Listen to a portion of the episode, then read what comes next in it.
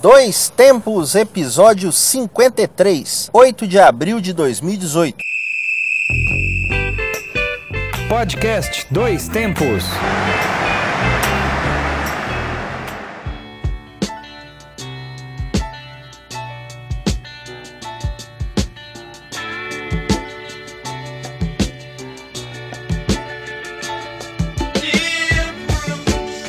Salve, salve, Podosfera! Hoje é 8 de abril de 2018. Eu sou João Luiz Reis e esta é mais uma edição do Dois Tempos. Estamos aqui com o podcast que leva até você informação, debates, opiniões e o melhor da memória esportiva. Eu sou Alexandre Rodrigues e voltamos com um novo episódio da série de podcasts produzidos pelo Grupo Cabiroba. Agradecemos a você que nos acompanha e continue com a gente. E para quem não conhece o Grupo Gabiroba, um pecado quase que, né, um Pecado mortal. Pecado mortal. É. Fica a dica. Estamos presentes no Twitter, no Instagram, Facebook, SoundCloud, Mixcloud e também o nosso canalzinho no YouTube, é claro, com as matérias que a gente tem produzido aqui, tanto para Conexão Esporte, para faculdade, para tudo, tudo que tiver que fazer. E é claro, a TV Bug. Basta buscar pelo grupo Gabiroba e conheça um pouquinho do nosso trabalho. E acompanhe também a revista Acréscimos, a nossa revista eletrônica com textos variados sobre futebol que você encontra no site medium.com/barra revista Acréscimos. E além disso, como o João já falou, estamos no YouTube com o canal do Grupo Gabiroba e com o nosso trabalho na TV Bugre, do Guarani de Divinópolis, acompanhando a caminhada do time rumo ao módulo 1 do Campeonato Mineiro. Não deixe de ver nossos vídeos e, inclusive, hoje estamos pela terceira vez gravando o nosso Dois Tempos aqui no Farião. Seguindo a tradição, né? Que tá dando sorte, nós estamos É, indo.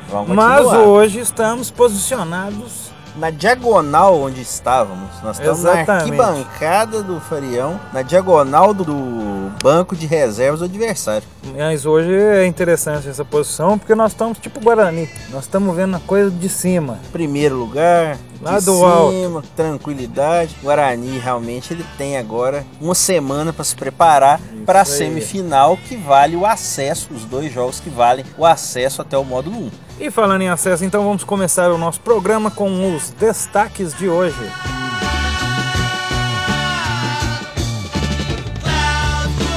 E no programa de hoje você confere finais dos campeonatos estaduais. Enfim, né, um alívio para muitos Ou não. ou não. É possível ver o futuro nas competições locais? É uma boa pergunta. É uma tentar coisa que é o assunto debatido todo começo de ano, né? todo ano, mas tem um motivo para falar, vamos dizer já já. Hoje também nós vamos contar histórias do esporte e resgatar lembranças culturais. O que, que você tem para nós? Ah, hoje eu tenho uma história que eu acho que não é muito boa para brasileiro que vai lá pra Rússia, não, viu? Por quê? É, eu vou contar depois, mas Aguardem. um- uma cidade que é reconhecida como a capital dos serial killers. Que é isso?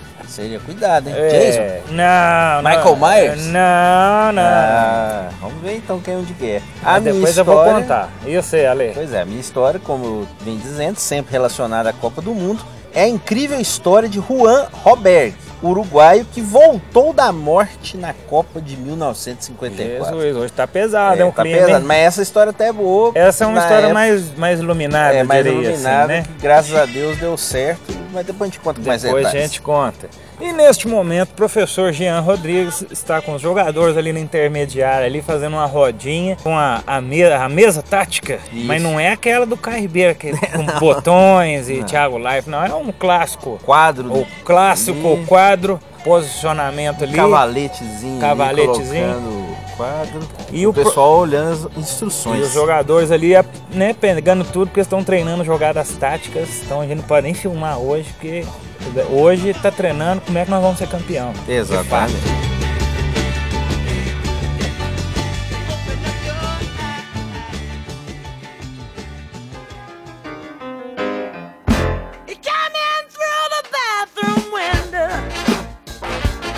Então vamos dar início ao nosso debate, então, Ale.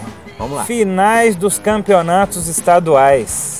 É possível ver futuro nas competições locais? Eu acho interessante mais uma vez a gente falar um pouco sobre isso, porque se você observar todo o clima que aconteceu durante as finais dos estaduais, agora partindo para os jogos decisivos dos principais campeonatos, a gente vê estádios lotados, você vê toda a rivalidade de Corinthians e Palmeiras em A São flor Paulo. da pele. Flor da pele, até a questão aí dos treinos abertos que foram proibidos de ser realizados ao mesmo tempo. O Corinthians teve que fazer o seu treino na sexta à noite. Tomou-se Antecipou, uma- né? Antecipou para não ter o confronto das torcidas. Isso aí já é um problema da sociedade, né? Problema de violência que nós sabemos. Mas o- a rivalidade boa do futebol, nós vimos a discussão, um assunto realmente que tomou conta de todos os debates. E também o que aconteceu no Rio de Janeiro e em Minas Gerais, com Botafogo e Vasco e também Cruzeiro e Atlético, que já é tradicional, mas nós vimos toda a força dessa rivalidade. E no Rio Grande do Sul, uma coisa que realmente me chamou muita atenção, que foi o Grêmio jogando a final contra o Brasil de Pelotas, ou seja, já tinha eliminado o Inter, e o Grêmio foi jogar na Libertadores na quarta-feira contra o Monagas da Venezuela. 16 colocado, Pois acho, do é. campeonato. E o estádio praticamente vazio. O estádio assim, vazio no sentido em relação às lotações que E o Grêmio estádio teve. padrão Libertadores com Isso, né? A arena do Grêmio. Não é que teve que jogar em outro estádio, não. Tudo bem, é o Monagas. Todo mundo achava que o Grêmio ia ganhar e ganhou mesmo de 4 a 0 Mas você vê que o clima, pelo menos nessas duas semanas, é o estadual. O pessoal não tá nem Exatamente. ligando muito pra Libertadores. Não deixa de ser interessante isso acontecer com um campeonato que todo mundo diz que já tá morto, enterrado. Isso sem contar, eu falei dos quatro estados mais chamativos, né, atenção Uhum. principalmente na mídia. Mas você vê Bahia e Vitória com a Fonte Nova lotada, com a Vitória do. Bahia. Ceará e Fortaleza, tudo bem que é um, um regulamento que eles já jogaram um monte de vezes esse ano, É, parece beisebol. né? Pois é. 38 partidas. joga um monte de ano. vezes, mas tinha um ótimo público no jogo quarta-noite. Mas os estaduais é talvez pelo tema que a gente tá debatendo. Neste momento, eles têm futuro sim. Que tá o oba-oba das finais mesmo, todo mundo discutindo. é, Palmeiras e Corinthians, principalmente São Paulo, né, fazendo uma final de novo depois de um tempinho. Desde 99 que Pois os dois é. não faziam a final. Então, assim, nesse momento, eu acho que sim, estadual tem força. Porque agora é a parte bonita, né? É a parte da glória, né? As finais. Acho que pelo menos mais uns dois, três aninhos aí, acho que vai tranquilo. Sim. Um ano muito mais apertado por causa da Copa, que ainda reduziu, reduziram-se os, os prazos, jogo, jogos um em cima do É, outro. porque o Campeonato Brasileiro vai começar na próxima semana. Os jogos vão ser realizados só até a 12 rodada, para depois haver a paralisação da Copa do Mundo. E com isso, por exemplo, em São Paulo, as quartas de final e semifinal foram todas sendo realizadas quarta domingo, é, quarta domingo. tá. Então não teve nem tempo de re- Mas relaxar, aí fica uma né? questão aqui. Você acha que se por acaso os regulamentos dos estaduais fossem iguais, poderia gerar um pouco mais de confiabilidade torcedor na imprensa? Eu acho interessante a ideia. Eu acho que você poderia padronizar de uma maneira que os campeonatos não tivessem tantas datas inúteis, jogos de classificação que às vezes são muito extensos, e você poderia dar mais emoção aos jogos. E eu acho que, claro, você tem que pensar é, nacionalmente. Você não pode pensar só, por exemplo, São Paulo, Rio, Minas, É. Rio Grande do Sul, Paraná e pronto. Você tem que pensar em todos os estados. Se você tentar estabelecer no mínimo duas fórmulas, uma fórmula pro pessoal que joga Série A e B, e outra Talvez joga Série uma ou outra C, C fórmula, D. porque de fato um campeonato no Nordeste ou no Centro-Oeste vai No ser um- Norte, que no Norte vai ser mais difícil que um campeonato na- divisão. nas grandes regiões aqui. Apesar que no Norte, claro, nós temos sempre o Paysandu que tá na Série B e pode ano que vem jogar a Série A. Sim. né? Então você, eu acho que você tinha que realmente padronizar uma fórmula. E nós estamos falando isso sem levar em consideração aquela proposta que muitos já até debateram, o pessoal do bom senso, né? Sim. Finado Ô, bom senso, bom senso, futebol clube, que Não era, deixou saudades, né? infelizmente, né? Acho que da maneira que foi feito e do jeito que acabou, não deixa saudade mesmo, não. Mas o que poderia acontecer era uma série E, uma quinta divisão, que seria regionalizada e aí os estaduais sendo englobados aí para serem classificatórios, durarem praticamente todo ano. Levando em conta que isso não vai acontecer tão cedo, É. então acho que a fórmula dos estaduais ser padronizado, pelo menos para duas fórmulas, talvez, comuns à, à maioria, eu acho que poderia ser um jeito a se pensar. Concordo com E você. tem um lugar que eu acho que ia ter dificuldade. Rio de Janeiro. Será que eles iam deixar a Taça Guanabara, o menor campeonato do mundo?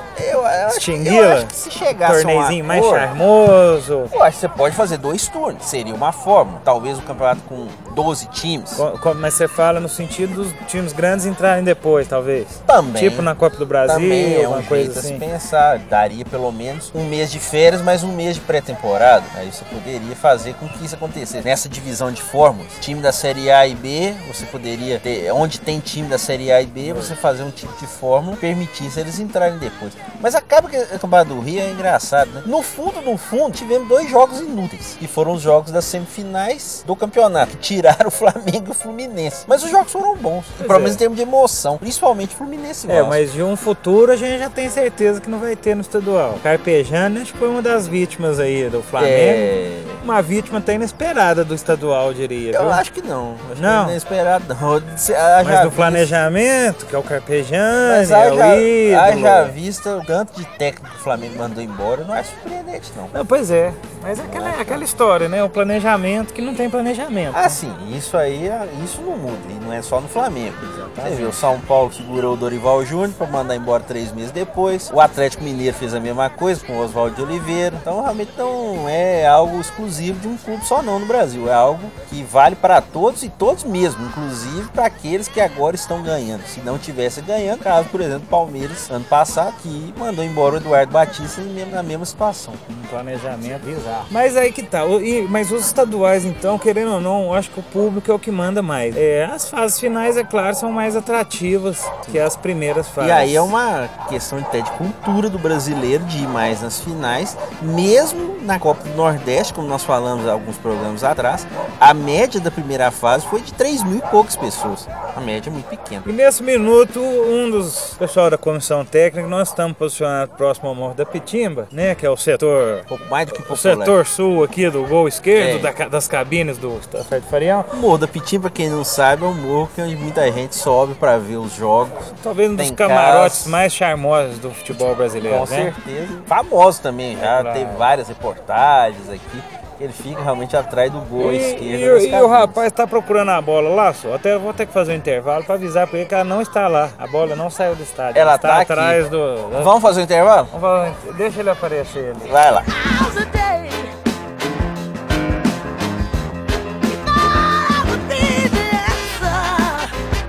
É um avisado, rapaz. A bola foi recuperada, Felizmente. sã e salva. Isso é bom porque realmente não pode prejuízo de uma bola aqui com um time como o Guarani é complicado, né? É sempre custoso, vamos dizer assim. Times menores do Brasil sofrem muito com questão de dinheiro e nos mínimos detalhes. Às vezes é uma bola, é uma camisa, um fone. Tem que ser tudo ali marcadinho. E nesse minuto, o professor Jean explica o posicionamento ali pro alemão, nosso grande organizador das bolas cruzadas em campo, pra ver se o homem faz. Ele não fez o gol ainda, né? O alemão. Quem sabe tá guardado pra fase final, né? Vamos aguardar. Pois é, então vamos encerrar o debate, sim, né? Os estaduais, mais uma vez, servem para criar polêmicas, derrubar técnicos é e parte- adiantar uma graninha para quem tá na primeira divisão, né? Com certeza, mas eu acho que vale como cultura do futebol brasileiro, tem que ser encontrada uma forma racional para que eles continuem existindo.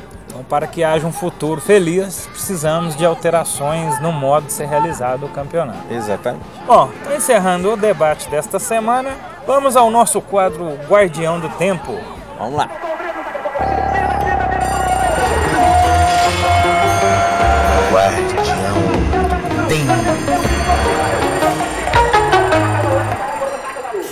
Como já é a tradição do podcast Dois Tempos, a Lê vai ler a primeira data do Guardião do Tempo de hoje.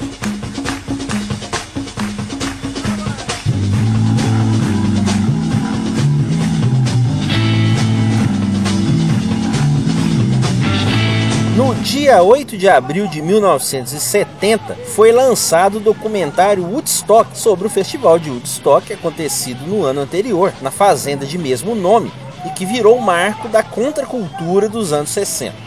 Esse documentário foi dirigido por Michael Wadley e editado por Martin Scorsese e Thelma Schoonmaker. Martin Scorsese, grande diretor de cinema. Entre outras pessoas também que ajudaram nessa edição. Ele foi indicado ao Oscar de melhor trilha sonora, melhor edição e venceu na categoria de melhor documentário. Inclusive, eu aconselho tudo que tiver do Woodstock. Você tem inclusive um filme do Ang Lee muito bacana contando a história do Mas aí festival. é mais de uma família. é? É, é um ponto de vista diferente, mas é claro, não é um documentário, mas documentários são sempre bons. E é interessante, tem uma sequência no filme, nesse do Ang Lee, que eles precisam passar um fax pra Nova York pra passar alguma informação lá, e o cara falou, não, é super rápido, gasta mais ou menos um dia pra passar uma folha. um tempinho. Mas era na, é na região ali, mas era mais distante. Era mais Na distante. fazenda, né? É, exatamente. Vamos lá.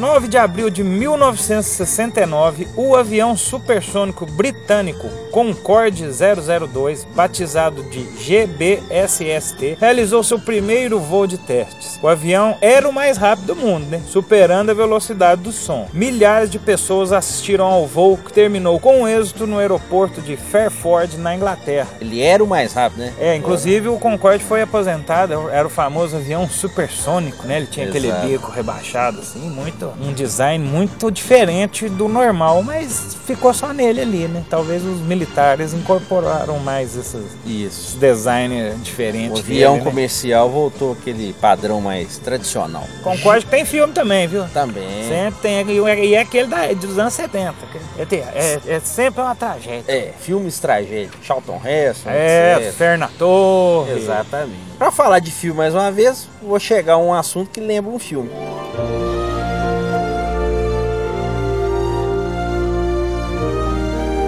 Já em 10 de abril de 1971, a equipe americana de tênis de mesa visita a China comunista em uma tentativa de melhorar as relações entre os dois países. No ano seguinte, o presidente Richard Nixon chega ao país e os atletas chineses vão aos Estados Unidos. E, inclusive, quem participou dessa viagem americana até a China é nosso amigo Forrest Gump. Ó, Obviamente, grande, uma classe. grande cena. jogador de tênis de mesa, né? Sim. Entre outras habilidades, né? Como corredor, Contador de histórias. contador de história, pescador, de Pescador. camarão, né? Então, é, realmente era um mito, né? Forrest é, Gump. grande filme. Filme realmente sensacional. Tudo nosso! Aí, Oswaldo Cruz e Madureira! Alô, família Azul e Branco!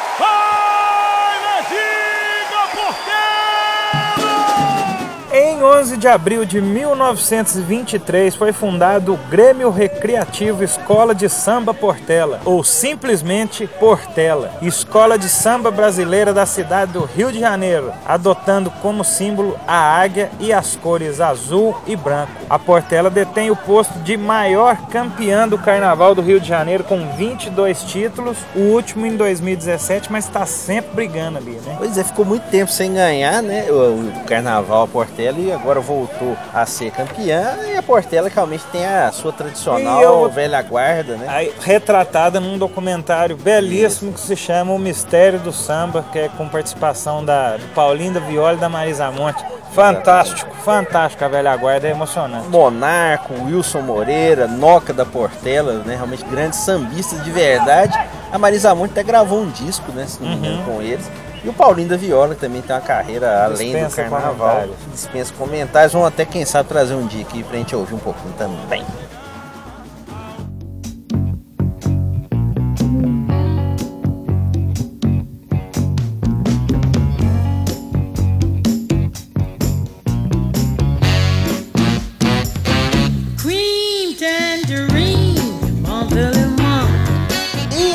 Trilha sonora do programa de hoje é um disco especial sobre a trajetória dos Beatles, mas não tem Beatles cantando aqui. É a obra Let Be, Black America Sings Lennon, McCartney and Harrison.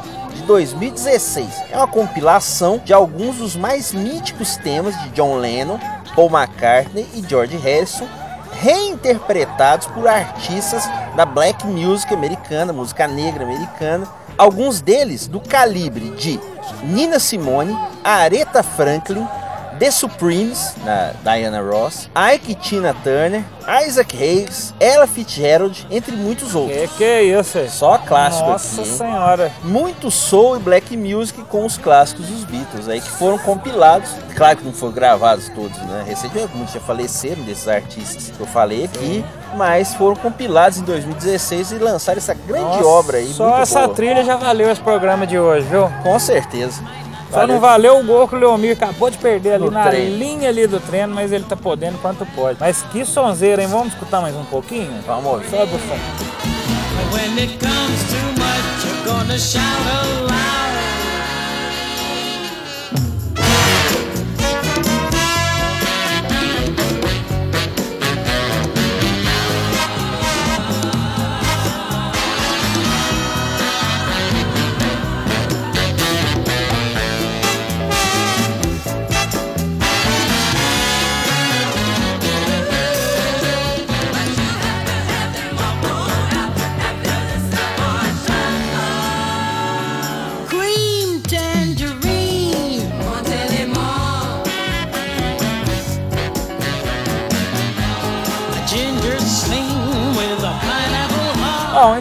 Já que a gente tá aqui acompanhando o treino, essa vidinha difícil aqui de espectador de treino de futebol, Não, vou contar uma história, né? vamos aproveitar para contar um- umas borrachas, uma Ah, história vamos, aqui. Hoje a gente já adiantou que inclusive são histórias.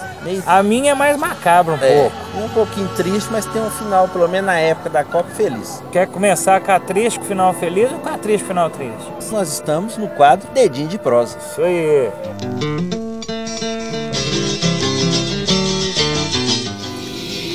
Dedinho de Prosa.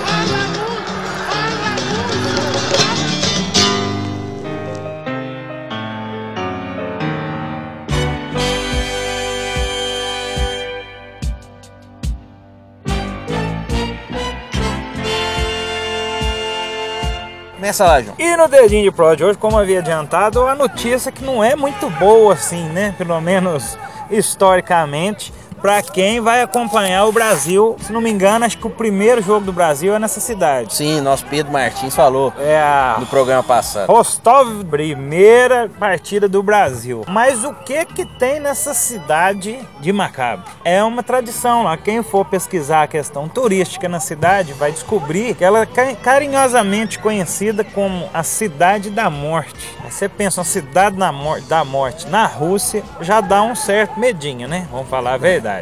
Mas a cidade, então, ela ficou conhecida como Cidade da Morte porque ela é famosa por ser a capital mundial dos serial killers. Veja você. Então, o que, que eles exportam lá pro mundo? Serial killer. Que, que, que patrimônio É bom, igual turismo pra cidade, não? Foguete em Santo Antônio do Monte. Isso. É, móveis em Ubá, aqui em Minas Gerais, lá eles exportam serial killer. Torcedor brasileiro que passar por lá e consultar o Guia Turismo, igual eu falei, vai ver que não existe nenhuma razão para ficar aqui. Como diria, olha pra você ver o que que falou.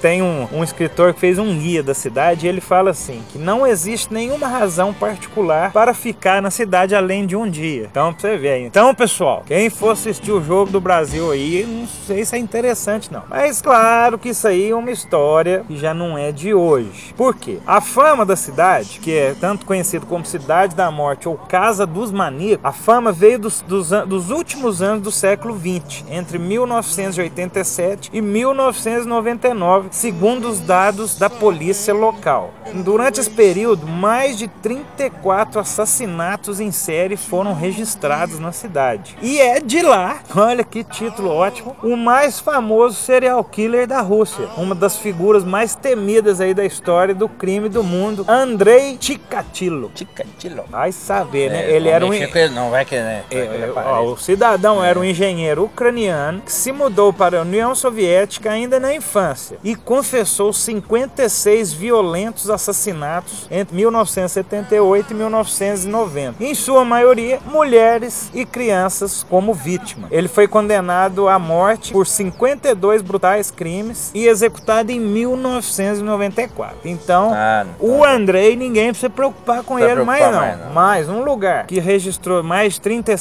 quatro assassinatos em série e já mataram mais de 53 pessoas, né? É meio assustador. Exato. E o modo que ele cometia os crimes, né? O Andrei, ele deixava os corpos, ficou conhecido como uma versão atual de Jack o Estripador, hum. ou açougueiro de Rostov, ou, como todo nome que é vinculado à Rússia, ou estripador vermelho. É, vermelho, tudo é vermelho. Açougueiro de Rostov, às vezes pode ser um zagueiro lá do, da seleção russa que pode jogar na ah, Copa. Que é voador do Jumbo Baiano, hein? Pois é. Era digna, Que não? era clássica, né? Vamos ver se vai ter alguém que vai tomar o título dele na Copa. Pelo menos dentro de campo. Então, aí só pra encerrar, então a polícia russa admitiu contar com uma ajuda de um psiquiatra, o médico Alexander Burkanovsky. Era até uma coisa não conhecida na época, que a sociedade soviética negava a existência de desvios mentais no Andrei e, e ele, com a ajuda desse psiquiatra, ele conseguiu, mudou a forma de investigar os crimes. Acabou que esse envolvimento do psiquiatra com todo esse escândalo de mortes aju- ajudou a dar a fama de terror a Rostov, que apesar da estatística, não é considerada a cidade mais perigosa que outros centros urbanos.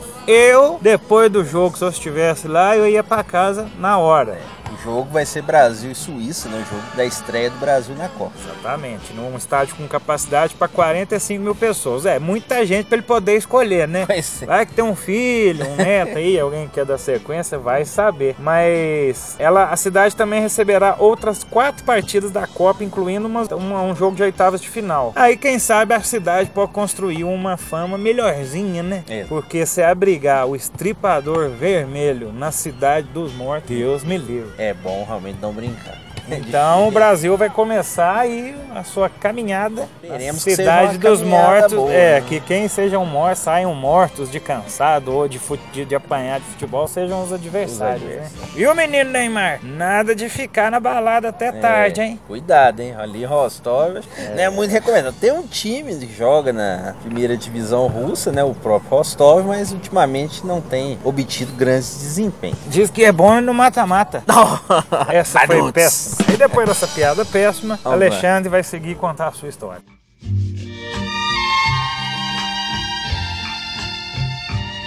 Exatamente, é uma história realmente inacreditável da Copa do Mundo, algo que dificilmente aconteceria hoje. Até lembrei de um exemplo que aconteceu na Copa passada, quando chegar aqui perto do clímax da história eu lembrarei. Eu vou contar a história do Juan Eduardo Roberg, um atacante que defendeu as cores uruguaias na Copa de 54, sendo destaque em campo e também por uma das cenas mais assustadoras que se tem notícia numa Copa. O Roberg, ele nasceu na Argentina em 1927, mas ele se naturalizou uruguai. Ele começou a carreira como criança, ainda como goleiro no seu país natal e mudou de posição por acaso, né? No meio de um treinamento, ele mudou de posição, virou homem de frente, atacante. Ele jogou no Central Córdoba, se transferiu ao Rosário Central e aí ele foi contratado pelo Penharol em 1949. E aí que realmente a vida dele mudou, porque ele chegou no Uruguai, foi jogar num time treinado pelo técnico húngaro Emérico Hirsch e tinha na linha ofensiva Didia, Miguel,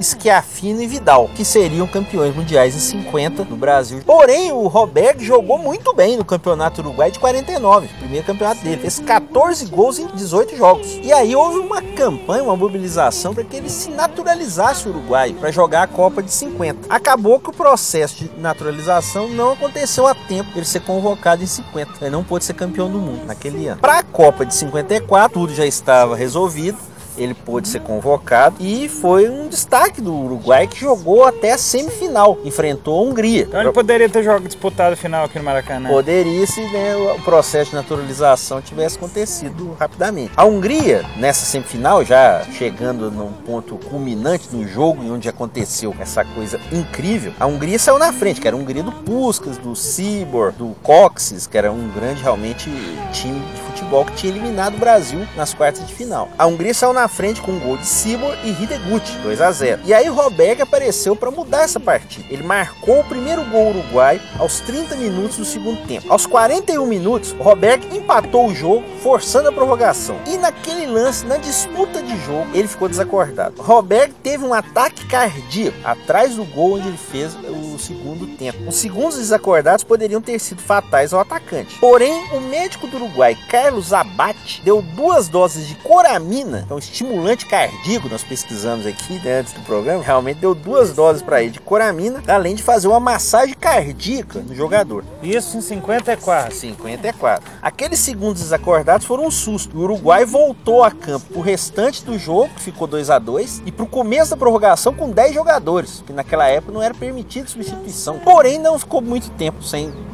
o, seu jogador. Mesmo desaconselhado pelos médicos, Mesmo Roberto, sem Neymar. mesmo sem Neymar, mesmo desaconselhado pelos médicos, Roberto voltou a campo sozinho com poucos minutos de jogos na prorrogação. Ele jogou naquelas condições, o que hoje é um ato óbvio já naquela época Impensável. de muita coragem e que não se repetiria no futebol, mas isso em tese a gente pode dizer. Porque em 2014 também o Uruguai voltou a campo contra a recomendação médica. Foi o Álvaro Pereira. Foi disputar uma bola num jogo contra a Inglaterra, ele caiu com a cabeça no chão, bateu a cabeça no chão e voltou a campo mesmo contra a recomendação do médico, né? E o Uruguai ganhou aquele jogo da Inglaterra. Porém, nessa circunstância, não teve como o Uruguai vencer. O Uruguai tomou dois gols do Coxes e acabou perdendo por 4 a 2 O Coxes, inclusive, foi artilheiro daquela Copa com 11 gols, o húngaro. O Roberg não conseguiu ir para a final, mas ainda marcou um gol no jogo do terceiro lugar contra a Áustria. O Uruguai acabou não conseguindo vencer. O Uruguai ficou em quarto lugar naquela Copa. E a grande atuação dele, até esse ato de heroísmo também, fez com que dirigentes de clubes europeus presentes às Copas quisessem levá-lo. Times como Juventus e Roma se interessaram em contratá-lo. Porém, o Penharol não permitiu sua venda. Ele ficou ainda muito tempo no Penharol e nesse meio tempo, até 58, ele sofreu um acidente de carro depois que deixou muito tempo sem jogar. Ou seja, ele perdeu a chance de ser vendido e ainda sofreu um acidente de carro. Acabou que ele foi jogar mais um tempo no Racing de Montevidéu, depois, né? Um outro time do Uruguai. E deixou o Uruguai, o Penharol, só saiu para esse outro time de Montevidéu depois de vencer seis títulos uruguaios e a primeira Copa Libertadores. Esse título ele conseguiu em 1960. No Racing ele não conseguiu o mesmo sucesso, obviamente. Ele depois jogou nesse time de Montevidéu, depois foi jogar na Colômbia, no Deportivo Cúcuta, inclusive, onde jogou bem, inclusive, jogou 37 jogos e fez 19 gols. Acabou que ele depois continuou um, um tempo na Colômbia e começou sua carreira de técnico. E aí que é interessante também. Treinou no Nacional de Medellín, por exemplo. E fez carreira em outros times também, como os times uruguaios grandes, Penharol e Nacional. Até que em 69 ele foi convidado a ser técnico da seleção. Treinou o time na Copa de 70, onde o Uruguai novamente ficou em quarto lugar. Quer dizer, fez uma boa campanha na Copa. E aí é interessante, porque depois dessa passagem na seleção, ele foi em vários lugares ser técnico, no México também, eh, no Equador, e ele se fixou no Peru, morou no Peru até sua morte em 1996. Coincidentemente, uma triste coincidência, morreu também por problemas de coração eh, em 1996. Depois de 42 anos, ele acabou falecendo. E aí tem até uma curiosidade. O neto dele, o Alejandro Roberg, chegou a jogar na seleção peruana alguns jogos.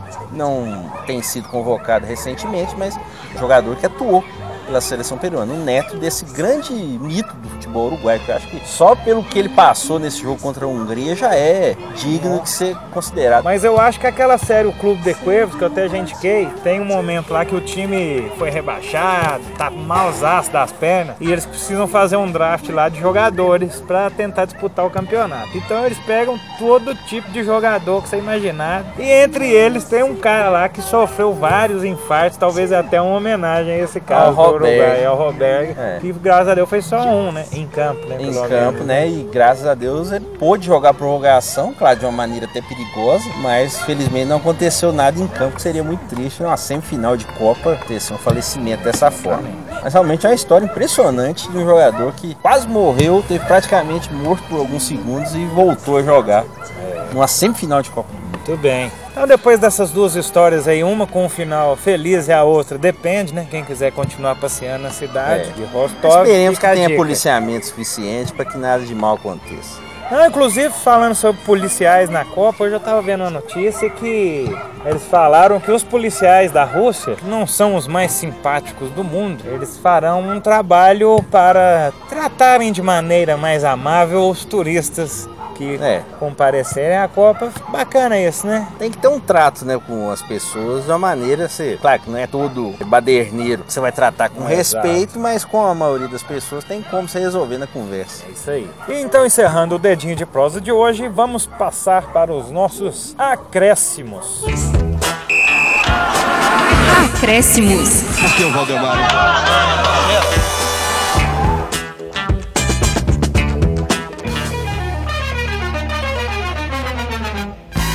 E na dica de hoje, o que, é que você vai dar a dica? Ale, pode começar você. Beleza, minha dica cultural de hoje é um documentário. É o documentário Fastest. A história de Valentino, de 2011, do diretor Mark Neal. Este empolgante documentário é narrado pelo Ewan McGregor, Ó, grande ator escocês, né, do transporte, também de Obi-Wan Kenobi. Obi-Wan Kenobi, Ó. novo também. Grande, do grande filme A Ilha, Ah. filme preferido de Alexander Alves, né? Que ele, inclusive é um clone, né? Clones, é filme inclusive que nós já fizemos uma representação espetacular. E ele, o McGregor, ele nesse documentário ele destaca as emoções, as quedas e o incrível envolvimento e coragem que o motociclismo exige de seus astros, com acesso sem precedentes aos bastidores, ângulos inéditos, entrevistas e percepções. Essa experiência verdadeiramente cinematográfica registra os altos estimulantes e os baixos arrasadores, também, claro, vários acidentes e retornos espetaculares. Inclusive, e aí o nome do documentário, a história de Valentino, a volta de Valentino Roças Corridas, na época aqui, né, 2010, 2011, após 41 dias depois de uma fratura na perna. Isso, Grande Valentino Rossi, que dominou a categoria por muitos anos, continua disputando títulos, tem até um tempinho que não ganha, mas está sempre lá entre os primeiros. Outros grandes pilotos retratados nesse documentário. Temos o Jorge Lourenço, eh, Ben Spice, Dani Pedrosa, Marco Timoncelli, Case Stoner, entre outros. É um documentário muito interessante para quem gosta de motociclismo, é exibido aí o Mundial das categorias, das três categorias no Sport TV, né? Então, várias corridas aí são transmitidas. Mas tem esse documentário Fastest, a história de Valentino, de 2011, que é minha dica do documentário do Mark Neal. Muito bem. Minha dica hoje será um filme, filme The Post, do Steven Spielberg, com o Tom Hanks e a Mary Streep. Filme muito bom. Eu não vi minha, minha sexta filha, viu? Mentira. eu vi, eu vi, eu vi. Eu vi, eu assisti ao filme é um filme que mostra a importância da imprensa na sociedade. E só para situar, o filme ele debate sobre a publicação ou não de informações que comprovam que os Estados Unidos estavam tomando o maior ferro da história deles na Guerra do Vietnã. Então começa-se um debate acerca disso, se a imprensa deveria ou não publicar uma história que poderia é, prejudicar o governo, despertar o, talvez até o ódio da, da população mesmo. Uma atuação muito boa, como sempre, de Tom Hanks, Meryl Streep Já maravilhosamente. falamos dele aqui hoje, né? do- É, falamos do Forrest Gump. do Forrest Gump, mais e uma Meryl vez. Streep também, a Ana Vintour lá do Diabo Veste Prada, e entre outros A, papéis. a Eterna Dama de Ferro. É Dama de, a Ferro. Dama de Ferro. E talvez um filme que pouca gente fala dela, ah, pode dar uma dica entre É dicas? claro.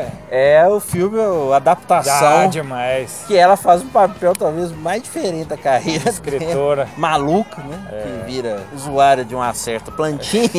e aí é um filme muito interessante, adaptação com o Nicolas Cage também, que Na faz época um, boa, né? ah, no auge, Inclusive né? ele faz gêmeos, né? Eu- eu- Irmãos Kaufman. Os irmãos Kaufman. Isso mesmo. Exatamente. Mary Streep então realmente é uma dica que vale muito, inclusive Então, para quem é. gosta de jornalismo. Exatamente, obrigatório para quem gosta de jornalismo e os efeitos da imprensa na sociedade. The Post, que é a história do The Washington Post, que é o jornal, que era um jornal menorzinho à época, né, nos, no- Anos 70. nos anos 70, mas que foi responsável talvez por uma grande mudança, tanto na política como a relação com a guerra também do Vietnã. Exato. Bom, e o Dois Tempos está nos acréscimos, mas ainda dá tempo de tocar aquela musiquinha saideira. E hoje vamos tocar um pouquinho da nossa trilha sonora, que é o Lady B, é, Black American Sings Lennon, McCartney and Harrison. Vamos ouvir então a banda Four Tops com a música dos Beatles, The Fool on the Hill. Muito bem, sobe o som.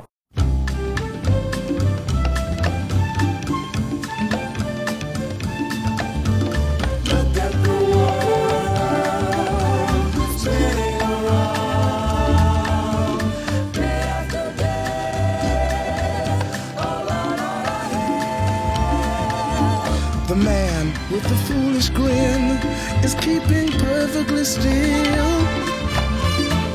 But nobody wants to know him. They can see that he's just a fool. He never gives an answer,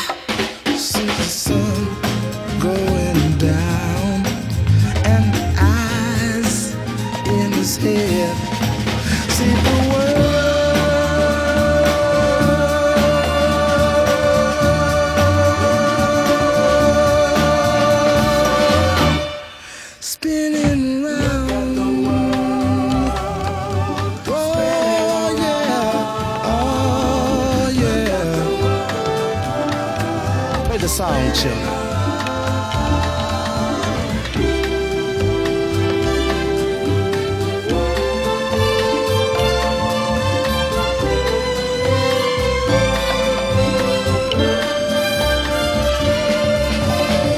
Nobody seems to like him.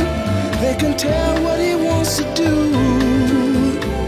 And he never shows his feelings. But the fool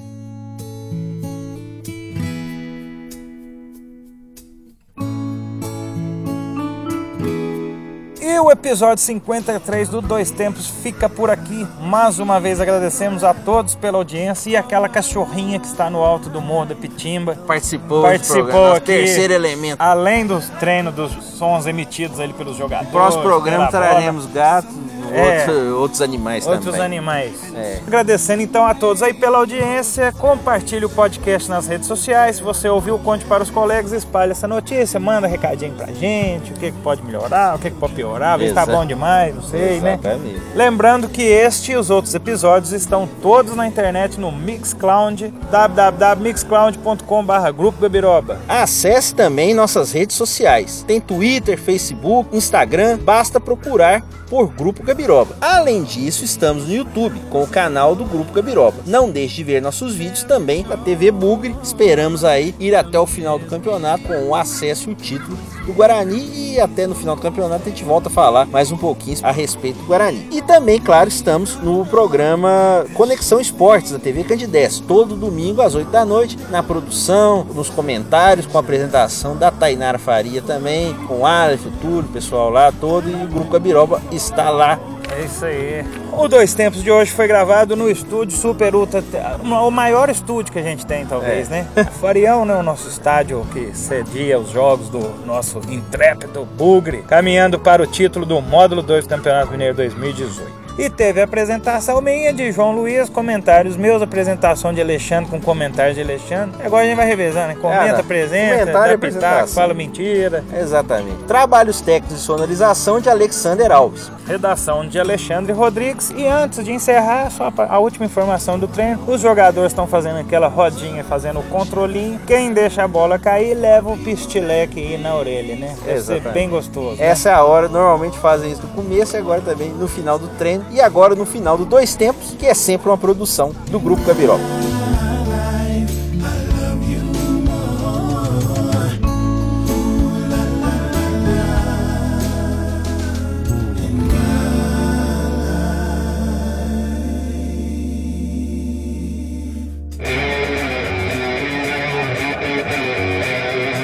Grupo Gabiroba.